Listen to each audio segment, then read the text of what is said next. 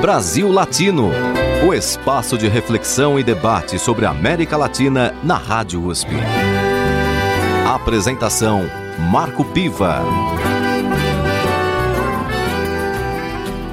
Olá, amigos e amigas do Brasil Latino, o programa que aproxima o Brasil da América Latina e a América Latina do Brasil. Toda segunda-feira, às 5 da tarde, aqui na Rádio USP 93,7, você acompanha entrevistas com gente que tem o que dizer sobre a América Latina, sobre as relações do Brasil com o nosso continente. Na edição de hoje, eu entrevisto o professor Pedro Pérez Herrero. Ele é professor do Departamento de História e Filosofia da Faculdade de Filosofia e Letras da Universidade de Alcalá, em Madrid, na Espanha. Ele fez doutorado em História no Colégio do México e na Universidade Complutense, na capital espanhola. Ele também dirige o programa de pós-graduação América Latina e a União Europeia, uma cooperação estratégica, e o Instituto Universitário de Investigação em Estudos Latino-Americanos da Universidade de Alcalá de Henares. Por suas pesquisas sobre a história latino-americana, recebeu a condecoração da Orden Mexicana del Águila Azteca. Bienvenido al Brasil Latino, profesor Pedro Pérez Herrero. Muchas gracias por la invitación. Es un honor participar en este programa y pido disculpas desde un comienzo por no hablar portuñol ni portugués. Disculpas por mi desconhecimento do idioma. Mas certamente os nossos ouvintes vão acompanhar essa entrevista com muita atenção. O senhor tem 17 livros publicados e 25 obras como organizador, além de ter escrito quase uma centena de capítulos de livros e outras dezenas de artigos sobre a história da América. Como surgiu esse seu interesse em pesquisar a América Latina? Pues desde los años 70 eh, yo vivía, desgraciadamente, en una dictadura militar, en un régimen franquista, ausencia de libertades, y me propuse, y lo logré, ir a estudiar al Colegio de México, lugar donde habían acudido muchos de los republicanos que habían tenido que salir huyendo de la dictadura franquista. En aquel momento, en el año 76, Franco murió el 20 de noviembre de 1975 y cuando llego a México me encuentro un ambiente de libertad, existían periódicos, existían grandes carreteras y autopistas, acababa de suceder los Juegos Olímpicos, México era un país maravilloso, un país tremendamente potente, a diferencia de España, que era un país que acababa de salir de una dictadura, no había entrado en una democracia y cuando llego al Colegio de México a estudiar, me encuentro que había 25 profesores, 5 estudiantes. Y aquel nivel de excelencia, aquel nivel de calidad, aquel nivel de crítica, aquel nivel de libertad me cautivó y por lo tanto me hice latinoamericano, me hice mexicano de corazón. Me quedé cautivado de la potencia, de la discusión, de la calidad académica del mundo americano. Así fue mi, inicio. Desde esse seu início de interesse pela América Latina no México até hoje, o senhor tem percorrido um percurso bastante interessante, com muitas pesquisas. Inclusive, o senhor dirige o programa de pós-graduação América Latina e União Europeia, uma cooperação estratégica. E também dirige o Instituto Universitário de Investigação em Estudos Latino-Americanos da Universidade de Alcalá de Henares, em Madrid, onde o senhor leciona. Conte um pouco da história desse instituto e do curso de pós-graduação que o senhor dirige. Perfecto, gracias Marco por la pregunta. El Instituto Universitario de Investigación en Estudios Latinoamericanos surge en 2007 En el momento, en 1999, en el Pacto de Río, se establece la Unión de Unión Europea, eh, el Tratado de Unión Europea América Latina Caribe. Es necesario, por lo tanto, establecer una comparación de las realidades latinoamericanas y europeas. En aquel momento, en, cuando se inicia el eh, instituto, lo que queríamos es hacer una comparación en la formación, las dinámicas y los problemas de América Latina y de la Unión Europea. Pero nunca, nunca con la intención de dar ningún tipo de lección, sino que era una, siempre hemos entendido una relación en paralelo. Europa tiene que aprender mucho de América Latina y América Latina puede aprender mucho de Europa, pero nadie da lecciones. Por lo tanto, son estudios, desde el principio nos propusimos que fueran estudios interdisciplinares y que es historia, es economía, es ciencia política, es filosofía, es antropología, es sociología, relaciones internacionales, pero al mismo tiempo es un instituto no solamente interdisciplinar, sino que es internacional y que los profesores que dan clases en el instituto y los investigadores son de Alemania, de Inglaterra, de Italia, de Francia, de España, de Portugal, pero de Estados Unidos, de Canadá, de Brasil, de Argentina, de Colombia, de Chile, de México, de Guatemala, Venezuela, de todos los países de América Latina, de Estados Unidos y Canadá, de Europa y al mismo tiempo recientemente hemos incorporado también de Australia y de China. ¿Con qué intención? La intención del instituto es generar un foco de reflexión interdisciplinar internacional. Entonces, los temas son interdisciplinares, los profesores son internacionales y elegimos también a estudiantes internacionales un 33% de los estudiantes proceden de América, un 33% proceden de Europa y un 33% proceden de Asia.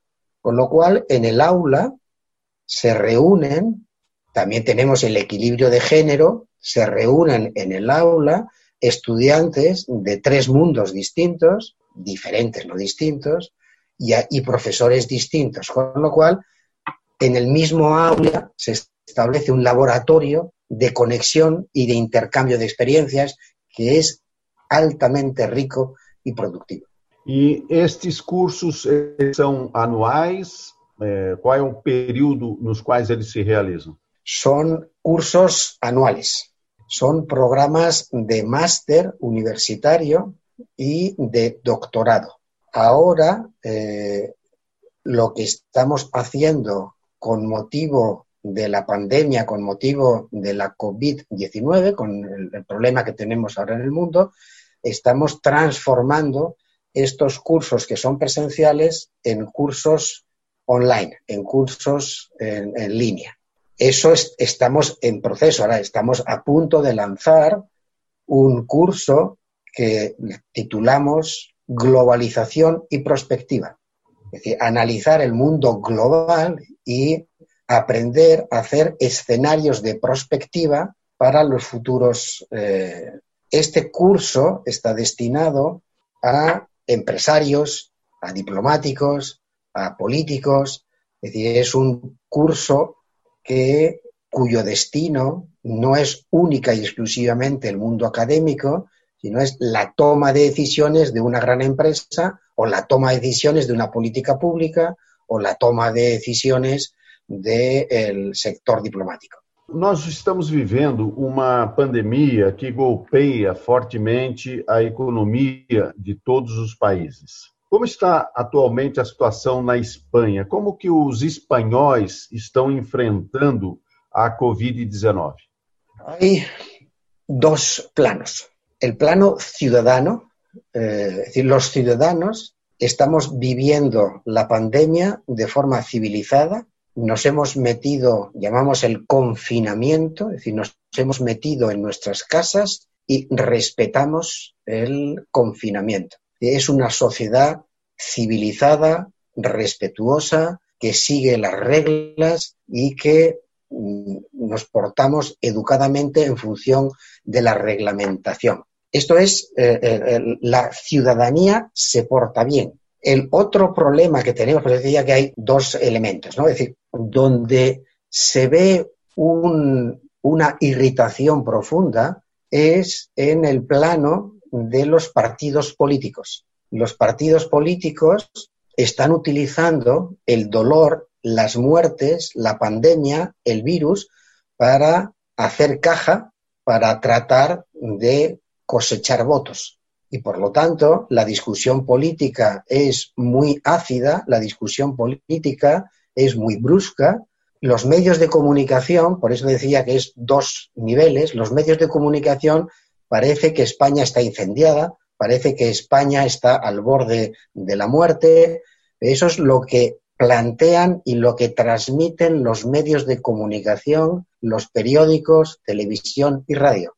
La sociedad está muy tranquila y estamos viviendo, somos responsables e somos cívicos. É, no processo da pandemia, e isso é uma característica em vários países, existe uma pressão muito grande dos setores econômicos, das elites econômicas, dos empresários, em forçar, em tentar é, uma flexibilização do confinamento, é, do isolamento, é, quase que opondo é, que se não houver um, uma, uma recuperação econômica ou um aporte econômico, isso será um final dos tempos, é como se fosse a morte e, de certa forma, isso desconsidera a importância da saúde, de preservar a saúde das pessoas. O senhor vê esse cenário de disputa entre aqueles que defendem que a economia tem que continuar funcionando e aqueles que falam da questão da importância da saúde? Excelente eh, pregunta, eh, bien formulada. Lo que estamos viviendo en España es algo Eh, novedoso e inaudito porque hemos llegado a el decir, tenemos una expresión, no sé cómo se dirá en portugués, el mundo al revés. Ahora los empresarios piden la intervención del Estado para subvencionarlo todo. El Estado tiene que subvencionar, el Estado tiene que intervenir, el Estado tiene que pagar salarios, el Estado se tiene que hacer cargo de las empresas, el Estado tiene que protegerlo cuando lo que estábamos viendo es que anteriormente, en el mayor auge del discurso neoliberal, los propios empresarios y los partidos de ultraderecha decían que el Estado tenía que desaparecer, el mejor Estado es el Estado mínimo, eh, no tiene que haber intervención, tiene que ser la economía libre la que funcione. Por eso digo que ahora mismo estamos al revés. Es decir, que los empresarios están pidiendo que el Estado intervenga y lo que vemos al revés es que los obreros y los sindicatos están pidiendo la liberalización porque hay otro elemento que es que la precarización en el empleo hace que los sindicatos cada día tengan menos obreros. Por lo tanto, tradicionalmente los sindicatos pedían una intervención, ahora piden liberalización y los empresarios pedían la ausencia de Estado y ahora piden presencia del Estado. Por eso digo que es el mundo al revés. Todo eso se mueve además en España dentro del contexto de la Unión Europea. España no tiene una soberanía económica propia, puesto que está dentro de la Unión Europea. Ahí aparece otra mecánica y es que los partidos políticos que están en contra del gobierno de Pedro Sánchez lo que pretenden es que los fondos de la Unión Europea no se concedan a España para hacer que el gobierno de Pedro Sánchez caiga. La pretensión de los partidos opositores es utilizar la pandemia para quitar el gobierno actual. con lo cual se utiliza los fondos de Europa no por, esta, por estos eh, partidos de oposición, de, derecha y de ultraderecha, se utiliza para desestabilizar el gobierno en vez de para apoyar a la sociedad. Por eso digo que el mundo al revés, porque todos los mecanismos que estaban ideados para ayudar a la sociedad funcionan al revés. Professor, nós vamos continuar essa nossa conversa no próximo bloco. Agora nós vamos para um breve intervalo e voltamos já já com essa entrevista com o professor Pedro Pérez Herrero, do Departamento de História e Filosofia da Faculdade de Filosofia e Letras da Universidade de Alcalá, em Madrid. Você está ouvindo Brasil Latino, o espaço de reflexão e debate sobre a América Latina na Rádio USP. A apresentação: Marco Piva. E voltamos com Brasil Latino. Na edição de hoje, eu converso com Pedro Pérez Herrero. Ele é professor do Departamento de História e Filosofia da Faculdade de Filosofia e Letras da Universidade de Alcalá, em Madrid, na Espanha. Fez doutorado em História no Colégio do México e na Universidade Complutense, na capital espanhola. Atualmente dirige o programa de pós-graduação América Latina e União Europeia, uma cooperação estratégica, e também o Instituto Universitário de Investigação em Estudos Latino-Americanos da Universidade de Alcalá de Henares. Professor Pedro, no bloco anterior falamos bastante sobre a criação do Instituto, a pós-graduação que vocês desenvolvem sobre América Latina e União Europeia. Falamos também sobre o impacto da pandemia na Espanha e iniciamos uma conversa sobre a questão da economia e da informalidade e precarização do trabalho,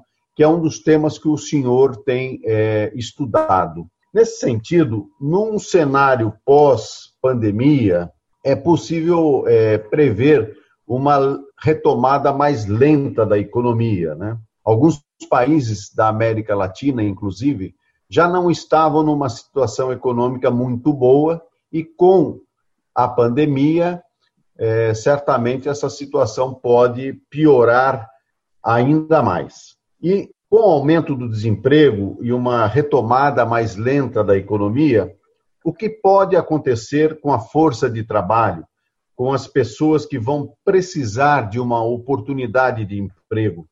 Haverá lugar para todo mundo? Puedo ser educado ou puedo ser mal educado, puedo ser directo o puedo ser indirecto. Voy a empezar siendo directo y maleducado para después eh, ir eh, perfilando. La situación es dramática en el mundo y en nuestra querida América Latina y en España la situación es dramática plus. ¿Por qué?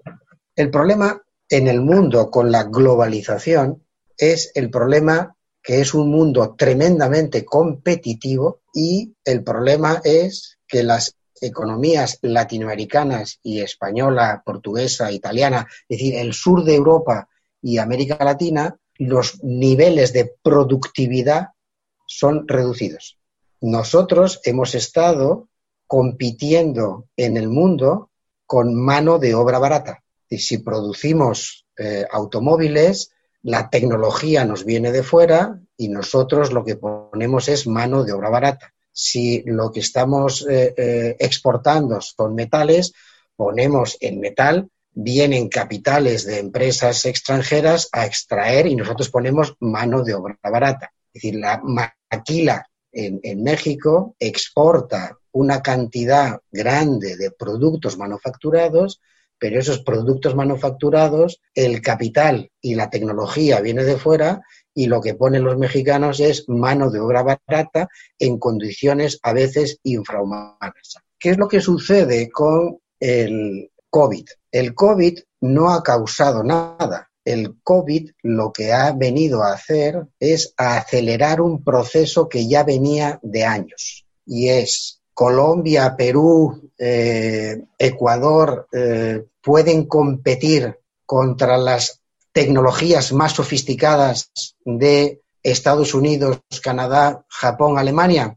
Evidentemente no. Pero tenemos otro problema y es que ahora las comunicaciones, la robótica, el 5G, está haciendo que aquellas, aquella mano de obra basada en la repetición y en una escasa cualificación va a ser sustituida por robots.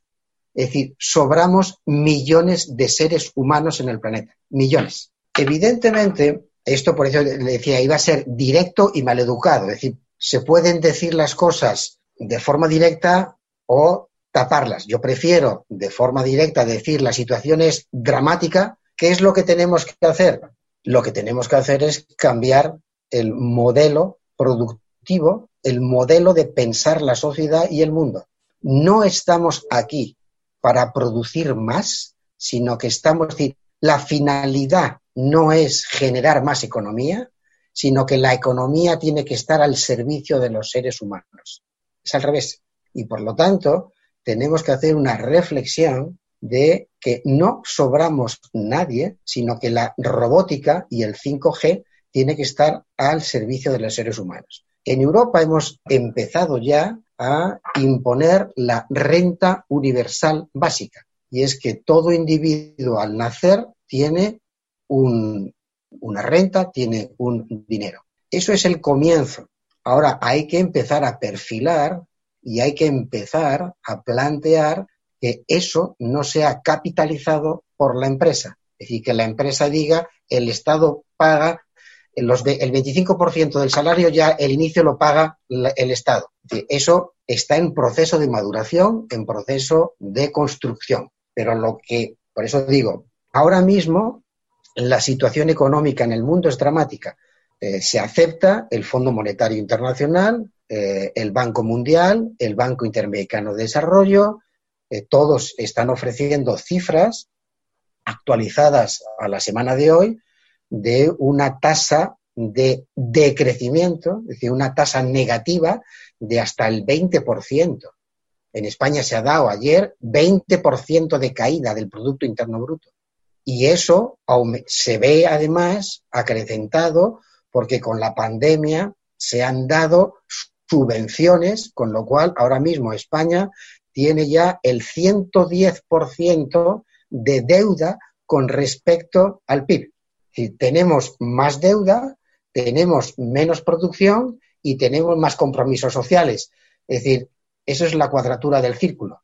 No podemos seguir planteando que la economía es el centro. Dentro deste cenário que o senhor está traçando, de uma queda brutal da atividade econômica e a necessidade, portanto, de novas formas novos modelos de negócios para a economia, de onde o senhor crê, de onde o senhor acredita que virão as resistências para se pensar de uma nova maneira? Virão dos políticos, dos empresários, de onde poderá vir esses obstáculos, essas dificuldades para se fazer um novo jeito, um novo modo de se viver na sociedade?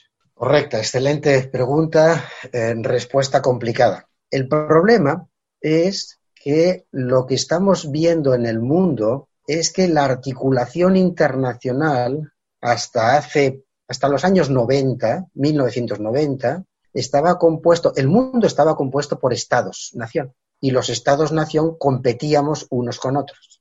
Voy a hacer eh, un encuadre muy eh, esquemático en un momento dado hay unas empresas que se convierten en multinacionales, empresas por encima de los estados, y esas empresas por encima de los estados comienzan a generar una serie de normas competitivas y se establece un problema que definió Dani Rodrik, que es el trilema, y es el trilema entre la soberanía, la democracia y los mercados.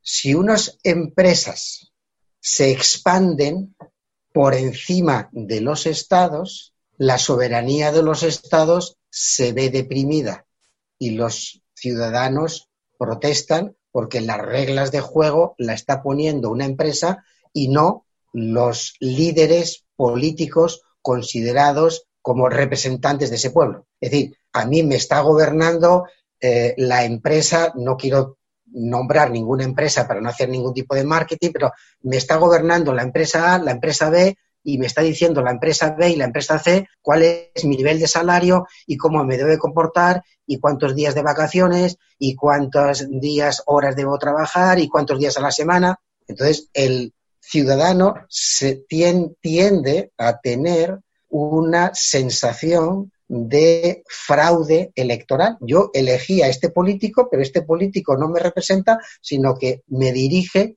este empresario.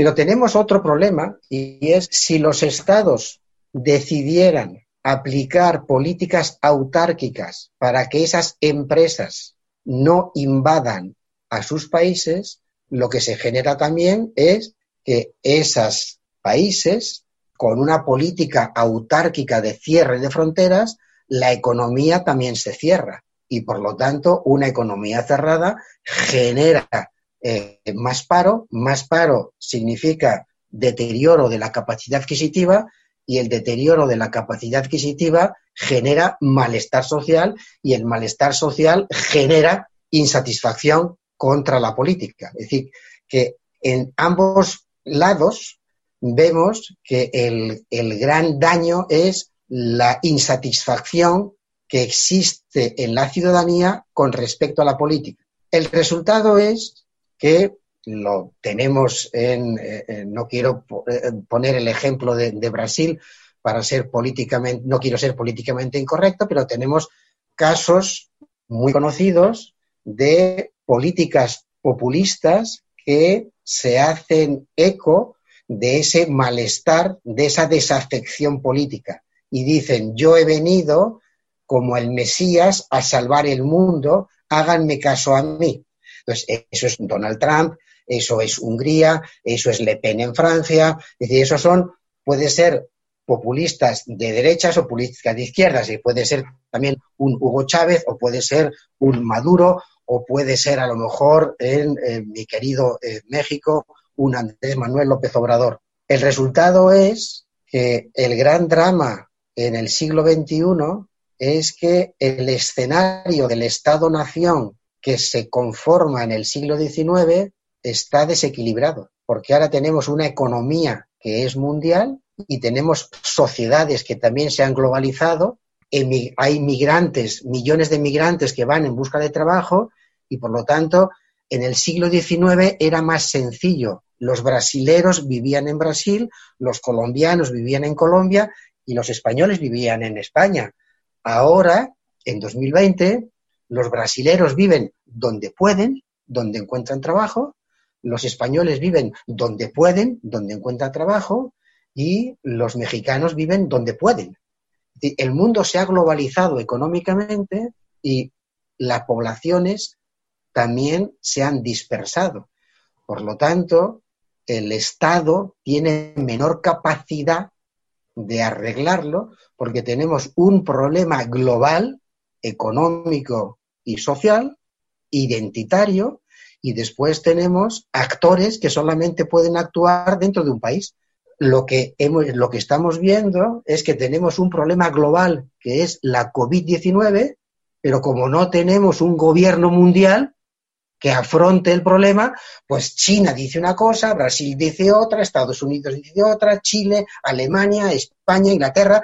Evidentemente, un problema global no se puede solucionar con soluciones parciales y regionales. Entonces, el problema que tenemos es que el mundo no puede seguir siendo gobernado con los instrumentos que tenemos hasta el día de la fecha. Nós vamos fazer agora mais um intervalo nessa entrevista com o professor Pedro Pérez Herrero, do Departamento de História e Filosofia da Faculdade de Filosofia e Letras da Universidade de Alcalá, em Madrid, na Espanha. Ele dirige o programa de pós-graduação América Latina e União Europeia, uma cooperação estratégica, e também o Instituto Universitário de Investigação em Estudos Latino-Americanos da Universidade de Alcalá de Henares. Voltamos já já com Brasil Latino. Você está ouvindo Brasil Latino, o espaço de reflexão e debate sobre a América Latina na Rádio USP. Apresentação Marco Piva. E voltamos com Brasil Latino, o programa que busca aproximar o Brasil da América Latina e a América Latina do Brasil. Na edição de hoje, eu converso com Pedro Pérez Herrero, professor do Departamento de História e Filosofia da Faculdade de Filosofia e Letras da Universidade de Alcalá, em Madrid, na Espanha. E é nessa universidade que ele dirige o Instituto Universitário de Investigação em Estudos Latino-Americanos e também dirige o programa de pós-graduação América Latina e União Europeia, uma cooperação estratégica. Professor Pedro, nesse último bloco, eu gostaria que o senhor falasse um pouco sobre as perspectivas da União Europeia. Nós estamos vivendo uma pandemia, a Covid-19 atinge todos os países e na Europa não é diferente. E também tivemos mais recentemente a saída do Reino Unido da União Europeia. ¿Para dónde camina la Unión Europea? La Unión Europea está ahora mismo a 26 eh, de junio de 2020 en una situación crítica. La Unión Europea se está deshaciendo, se está desmoronando. El Brexit es simplemente eh, un síntoma. La Unión Europea nace después de la Segunda Guerra Mundial para evitar los nacionalismos, para evitar la guerra, para evitar los 60 millones de muertos que causa la Segunda Guerra Mundial. Entonces, hay una serie, Jean Monnet, hay toda una serie de pensadores que plantean que a través de la política se tienen que superar los nacionalismos excluyentes. La idea era buena, el problema es que no hemos llegado finalmente a construir la idea original de Europa. Hemos construido una Europa de mercaderes, hemos construido una Europa económica. Primero se construyó la Europa del carbón, la Comunidad Económica Europea, después la Unión Europea, pero finalmente no hemos construido algo fundamental que es una fiscalidad compartida y una seguridad social compartida. Eso quiere decir que seguimos siendo países soberanos que nos ponemos de acuerdo en algunas cosas. La solución sería llegar a una federación como hizo Estados Unidos, en los cuales tuviéramos un gobierno federal que gobernara Europa. Eso sería la solución. Eso, el gran problema que tenemos es los nacionalismos todavía fuertes que perviven. Lo que podemos aprovechar de la situación dramática en la que vivimos es comprobar que los nacionalismos no son positivos y por lo tanto tendríamos que aprovechar esta situación para seguir avanzando hacia una unión política de mayor nivel que la alcanzada hasta el presente, puesto que en el presente todavía vemos que los países del norte más avanzados dominan a los países del sur. Portugal, España, Italia, Grecia, somos dominados por la tecnología y por los capitales de Inglaterra, Holanda, Alemania y Francia. Evidentemente, ahora mismo, en una situación de pandemia, todo esto puede provocar una situación A. La situación A sería positiva, sigamos avanzando en el proyecto original de la Unión Europea. La situación B sería negativa. Hemos llegado aquí, es un fracaso y volvemos, eliminamos el euro y volvemos otra vez a las diferentes naciones. Yo apuesto por la opción A. Yo apuesto por una Unión Europea de los ciudadanos, una Unión Europea social, una Unión Europea de compromiso, de dignidad de las personas, de reconocimiento de las diferencias, que todos vivamos bien. El proyecto es dignidad de la vida y no que unos empresarios adquieran una serie de beneficios multimillonarios. La riqueza está en las personas, no en la economía. No caso específico da Espanha, que viveu recentemente é, dificuldades para a formação de um governo é, de coalizão, um governo que fosse que tivesse uma maioria. É, como é que está essa situação? Como é que a Espanha, como nação, está é, enfrentando essa questão da União Europeia?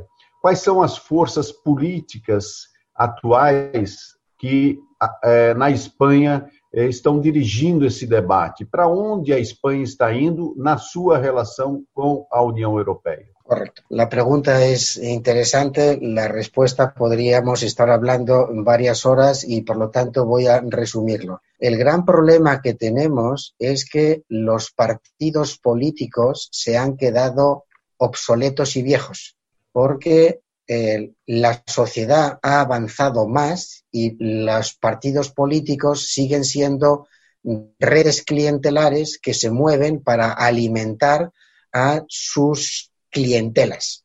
De momento nosotros tenemos en España para hacer el bloque general, tenemos un bloque de partidos de derecha, un bloque de partidos de izquierda. El problema es que el sistema electoral es muy complicado porque los partidos políticos tienen que vivir de los votos que cosechan y por lo tanto los partidos, el bloque de derechas se acerca al centro y el bloque de izquierdas se acerca, se acerca al centro donde están los votos y se pelean por ocupar ese centro. Entonces, el Partido Socialista Obrero Español trata de acercarse al centro y el Partido Popular se acerca al centro. Y han salido dos nuevos partidos que tensionan y hacen que esos dos partidos vayan a los márgenes. A la izquierda del PSOE se ha, ha nacido el partido que es Unidas Podemos y a la derecha del PP ha nacido el partido Vox. Vox es la extrema derecha y Unidas Podemos es la extrema izquierda. Entonces, hacen difícil que el PP y el PSOE lleguen a un acuerdo. Y para complicar más, ha nacido un partido con vocación de centro que es de ciudadanos, que es complicadísimo donde actuar porque está en permanentemente cambio, puesto que si el PSOE o eh, el PP os tiran hacia la derecha o tiran hacia la izquierda, Ciudadanos tiene que permanentemente ajustarse para mantenerse en el centro. Es decir, es muy complicado ese equilibrio inestable, en ese oxímoro. Es muy complicado la, situación eh, política, puesto que además España se encuentra en una situación de definición territorial que está sin resolver desde 1812. Y tenemos la independencia de Cataluña, la independencia del País Vasco, la independencia de Galicia. Es decir, España es una monarquía compuesta por reinos y todavía no hemos hecho la articulación territorial. Lo que ustedes hicieron en la independencia, que se trasladó el rey de Portugal y después del rey de Portugal hicieron una república, nosotros todavía no lo hemos hecho en dos ocasiones y en las dos ocasiones ha acabado en una guerra civil. Entonces, es muy complicado establecer el equilibrio de las diferentes fuerzas regionales porque todavía seguimos siendo una monarquía. Es muy complicado la unión en Europa, pero es muy complicado la conformación territorial de España y además tenemos un sistema de articulación político que tenemos que no tienen ustedes, que son partidos políticos regionales que se sientan en la Cámara de Representación Territorial del Parlamento. Entonces hay cinco diputados que han sido votados en Canarias o cinco diputados que han sido votados en Cataluña. Claro, como no tenemos un sistema articulado fiscal correcto, como no somos un sistema presidencialista, sino que somos un sistema parlamentario, el presidente sale por la mayoría absoluta de los diputados. Si un partido no tiene suficientes diputados, lo que tiene que hacer es empezar a establecer contactos para votar a ese presidente. ¿Cómo se consigue? A través de la financiación. Tenemos un sistema de autonomías, entonces se establece unos flujos económicos por debajo de la mesa complicadísimos. É um país muito complicado. É, dá para ver que é muito complicado mesmo essa sobreposição é, política e esse confronto de forças é, que não permitem, digamos, uma estabilidade mais permanente. Nesse sentido, e diante dessa situação, o senhor acredita que a Espanha poderá é, sofrer um processo de desagregação territorial, por ejemplo? Yo creo que la solución, la, la, digo como académico, yo no soy político, la solución es Europa. La idea de Europa de Jean Monnet en 1945 y 1950 era la Europa de las regiones. Y es, no hay por qué tener miedo a las regiones. Lo que está sobrando ahora es el Estado. Tenemos, ahora mismo tenemos el municipio eh, después tenemos la autonomía, que es la región, después tenemos el Estado y después tenemos Europa. Es decir, entonces, Estado es Europa, después Europa está conformada por Estado y, ¿y por qué no conformamos una Europa conformada por regiones? La solución, el mismo problema lo tiene Francia, el mismo problema lo tienen los, los, Länder en, en Alemania, los mismos problemas los tienen las regiones en Italia. Eso es muy fácil de explicar eso es muy difícil de establecer porque las decisiones los toman diputados en función de los votos que han elegido. Por lo tanto, no puede un diputado que ha sido elegido por un país decir que se va a hacer el Araquiri y va a romper ese país. Con lo cual yo veo que la COVID-19 en una pandemia, en una los grandes avances han nacido de las crisis. Entonces, utilicemos la crisis de la COVID-19 para seguir adelantando en un proceso de integración mayor, más complejo, más, más en la base con los ciudadanos. Esa es mi propuesta. Vamos voltar a sua tese inicial, eh, aos seus estudos, às suas pesquisas principais, que é a história da América. Recentemente, estamos vendo diversas manifestações antirracistas nos Estados Unidos e também em alguns países da Europa, em função do assassinato do George Floyd.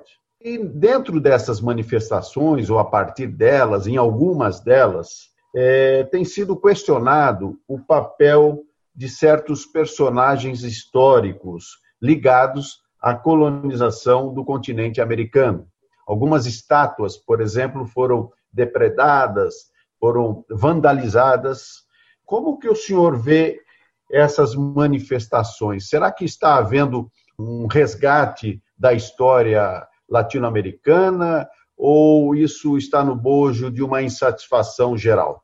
Perfecto, la pregunta y el tema eh, fascinante y, y gracias eh, Marco por la pregunta. Voy a contestar, eh, como he hecho otras ocasiones, de forma eh, brusca, maleducada y después voy matizando. El gran problema es que los historiadores nos hemos inventado la historia. La historia es otra cosa. Los estados en el siglo XIX necesitaban construir la nación y la nación, en términos de Benedict Anderson, los historiadores nos inventamos una nación Brasil existía desde tiempos inmemoriales y lo que tuvo que hacer Brasil, como era una nación, lo único que tenía que hacer era conquistar un Estado que no tenía. Y tenía el enemigo, por lo tanto, era la monarquía. Eso es una invención de los historiadores. La historia ha sido al revés. El Estado crea una nación y la nación la crea con unos mitos fundacionales. En esos mitos fundacionales se genera toda una serie de héroes. Se genera a Colón, se genera a Vasco de Gama, se genera a Joao II, se generan mitos. Entonces, lo que está sucediendo ahora es que en unos momentos en el que el mundo está en tensión, en el que hay desigualdades, en el que aumenta la pobreza, en el que aumenta la violencia, es evidente que a algunos le interesa recuperar los mitos nacionales para tratar de volver a realimentar esa nación que se está transformando. Evidentemente, por mucho que eh, tiren las estatuas de Colón, o por mucho que derriben las estatuas de Cervantes, o por mucho que hagan lo que quieran, eso no tiene más que una fotografía de un telediario y de un periódico. El problema es que las sociedades están en transformación y lo que necesitamos son otros mitos, otras estatuas, otras figuras, otras fotografías. Entonces, a mí no me asusta que se derriben esas figuras, porque esas figuras fueron construidas en el siglo XIX para hacer un relato, relato que sirviera para construir esa imaginación de nación que nos inventamos. Pues estamos ahora mismo en una transformación de esos sentimientos y de esas identidades, porque vamos a un mundo global, vamos a un mundo de interacción de identidades. Professor, em sua grande maioria, os estudos sobre a América Latina, desenvolvidos nas universidades europeias e também nas universidades dos Estados Unidos, acabam não se interessando muito pelo Brasil, que é o maior país do continente. A que se deve isso? A diferença da língua ou do tipo de colonização ou ainda a outros fatores? Eh, a pergunta, eh, gracias, eh, porque é eh, importantíssima pergunta. España, por una serie de circunstancias, ha vivido a espaldas de Portugal y como resultado de España en la misma península ha vivido a espaldas de Portugal, hemos vivido a espaldas de Brasil. Resulta llamativo, doloroso y francamente irritante que usted hable castellano y yo no hable portugués. Es que Brasil se ha acercado a España, pero España no se ha acercado a Brasil. Pero porque España ha considerado que Portugal y por lo tanto la extensión de Brasil es algo que no existe, es que se ha negado permanentemente. Entonces, desde la academia estamos reclamando permanentemente la necesidad de estudiar Brasil, pero la academia es un escenario, pero la sociedad española conoce Brasil por el fútbol, eh, por la samba, eh, por las playas eh, y por el turismo, pero no conoce la sociedad brasilera, no la conoce. Hay un desconocimiento, es decir, hay, es, dramático esa, situación. Yo he propuesto en muchas ocasiones con la Embajada de, de Brasil establecer contactos, convenios, y ahí viene el término que decía Marcos, por el problema del idioma los estudiantes brasileros no vienen a España y por problema del idioma los estudiantes españoles no van a Brasil. Con lo cual tenemos el, freno del idioma hace que la conexión de la academia sea estemos viviendo a espaldas unos de otros. Ahora, lo que resulta doloroso es que yo no sepa portugués. Resulta doloroso y me pido de nuevo disculpas que los españoles no hablemos portugués. Bom, professor, eh, tivemos aqui uma conversa bastante ampla sobre diferentes temas. Espero, inclusive, que o Brasil Latino, eh, nesse sentido, tenha trazido uma maior proximidade entre o nosso país e a Espanha por conta da nossa conversa. E foi um prazer tê-lo aqui em nosso programa. Muchas gracias por la invitación. Me tienen a su disposición eh, cuando quieran eh, eh, por este medio. Nós conversamos com Pedro Pérez Herrero, professor do Departamento de História e Filosofia da Faculdade de Filosofia e Letras da Universidade de Alcalá, em Madrid, na Espanha. Ele dirige o programa de pós-graduação América Latina e União Europeia, uma cooperação estratégica e também o Instituto Universitário de Investigação em Estudos Latino-Americanos da Universidade de Alcalá. Por suas pesquisas sobre a história latino-americana, recebeu a condecoração da Ordem Mexicana del Águila Azteca. Professor Pedro, muito prazer em tê-lo aqui no Brasil Latino e até uma próxima oportunidade. Muito obrigado. Terminamos por aqui mais uma edição do Brasil Latino, que vai ao ar toda segunda-feira, às 5 da tarde, pela Rádio USP FM 93,7 São Paulo e 107,9 em Ribeirão Preto. Nosso programa tem a produção de áudio de Benê Ribeiro, produção de Alexandre Veiga, assistente de produção Ítalo Piva e curadoria musical Carlinhos Antunes. Você pode ouvir todas as edições do Brasil Latino em formato de podcast em soundcloud.com brlatino e também nas principais plataformas de áudio. Acompanhe conteúdos exclusivos na nossa página no Facebook.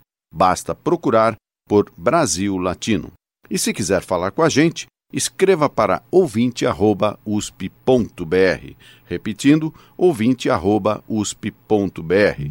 O Brasil Latino fica por aqui e eu espero sua audiência em nossa próxima edição.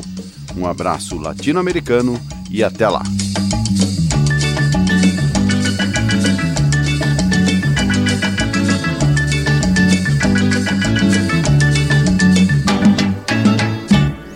Soy loco por ti, América.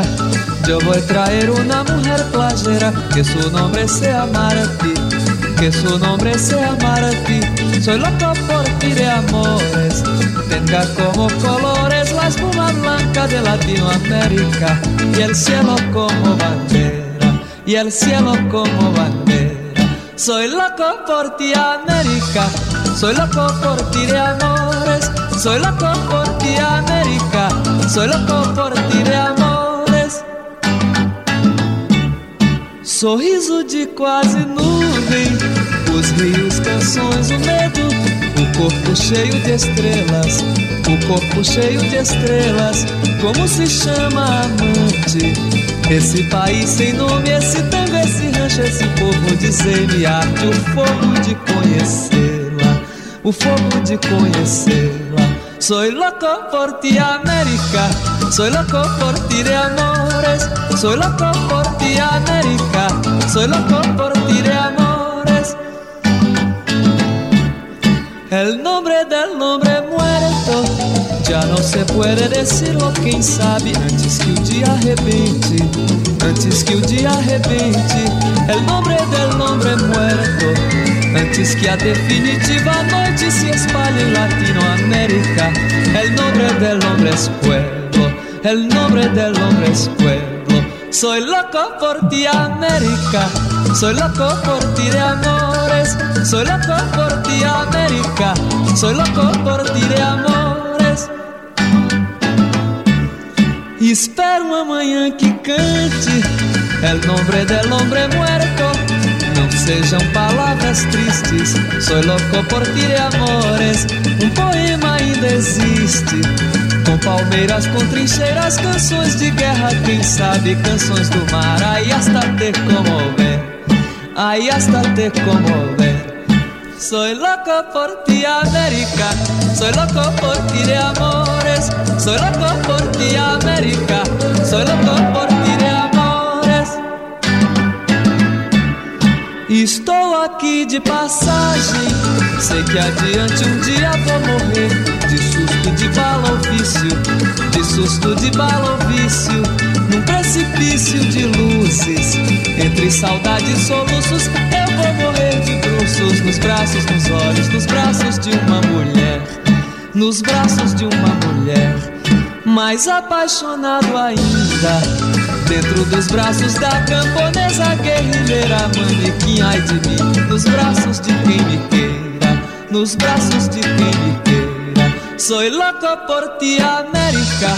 Soy loco por ti de amores. Soy loco por ti, América. Soy loco por ti de amores. Soy loco por ti, América. Soy loco por ti de amores. Soy loco por ti, América. Soy loco